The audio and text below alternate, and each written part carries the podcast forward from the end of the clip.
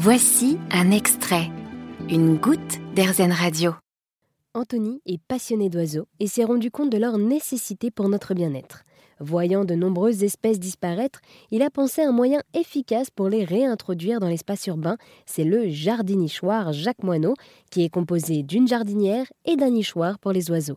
Avec cette initiative, Anthony compte bien aller plus loin dans l'aspect de sensibilisation. Donner cette possibilité réellement aux gens de devenir des acteurs de la préservation de la biodiversité, parce que ces espèces sont en déclin et pourtant elles, ont, elles apportent des services qu'on appelle écosystémiques, c'est-à-dire que ces espèces travaillent pour nous dans un certain sens à euh, gérer l'environnement. Et donc, il faut les maintenir à la fois pour elles, parce que c'est important d'avoir cette faune qui était là bien avant nous, mais c'est aussi important pour nous dans la gestion des, des nuisibles, des plantes. Tout ça, c'est un, un, grand système. tout, tout, le monde a sa part à faire. Et euh, les moineaux, comme les chauves-souris, ont cette place aussi dans, dans ce grand système. Et finalement, cette volonté de préservation des espèces, ou de la nature en général est très large.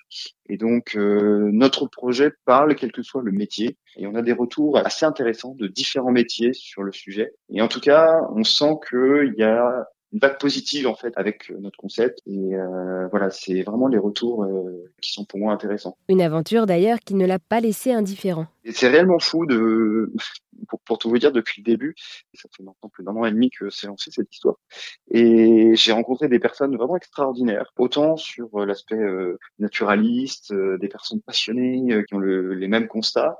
Et du coup, j'ai rencontré aussi des personnes qui, qui avaient des compétences extraordinaires, des volontés pédagogiques très fortes, et parfois même des passions communes. Je me suis rendu compte finalement, c'est que cette amour de la nature, des, de la faune ou des oiseaux était partagé avec d'autres personnes qui ne sont pas forcément naturalistes. Et c'est vraiment les échanges avec l'ensemble de ces acteurs, avec les différentes compétences. Pour moi, c'est, ça a été vraiment le, une belle aventure.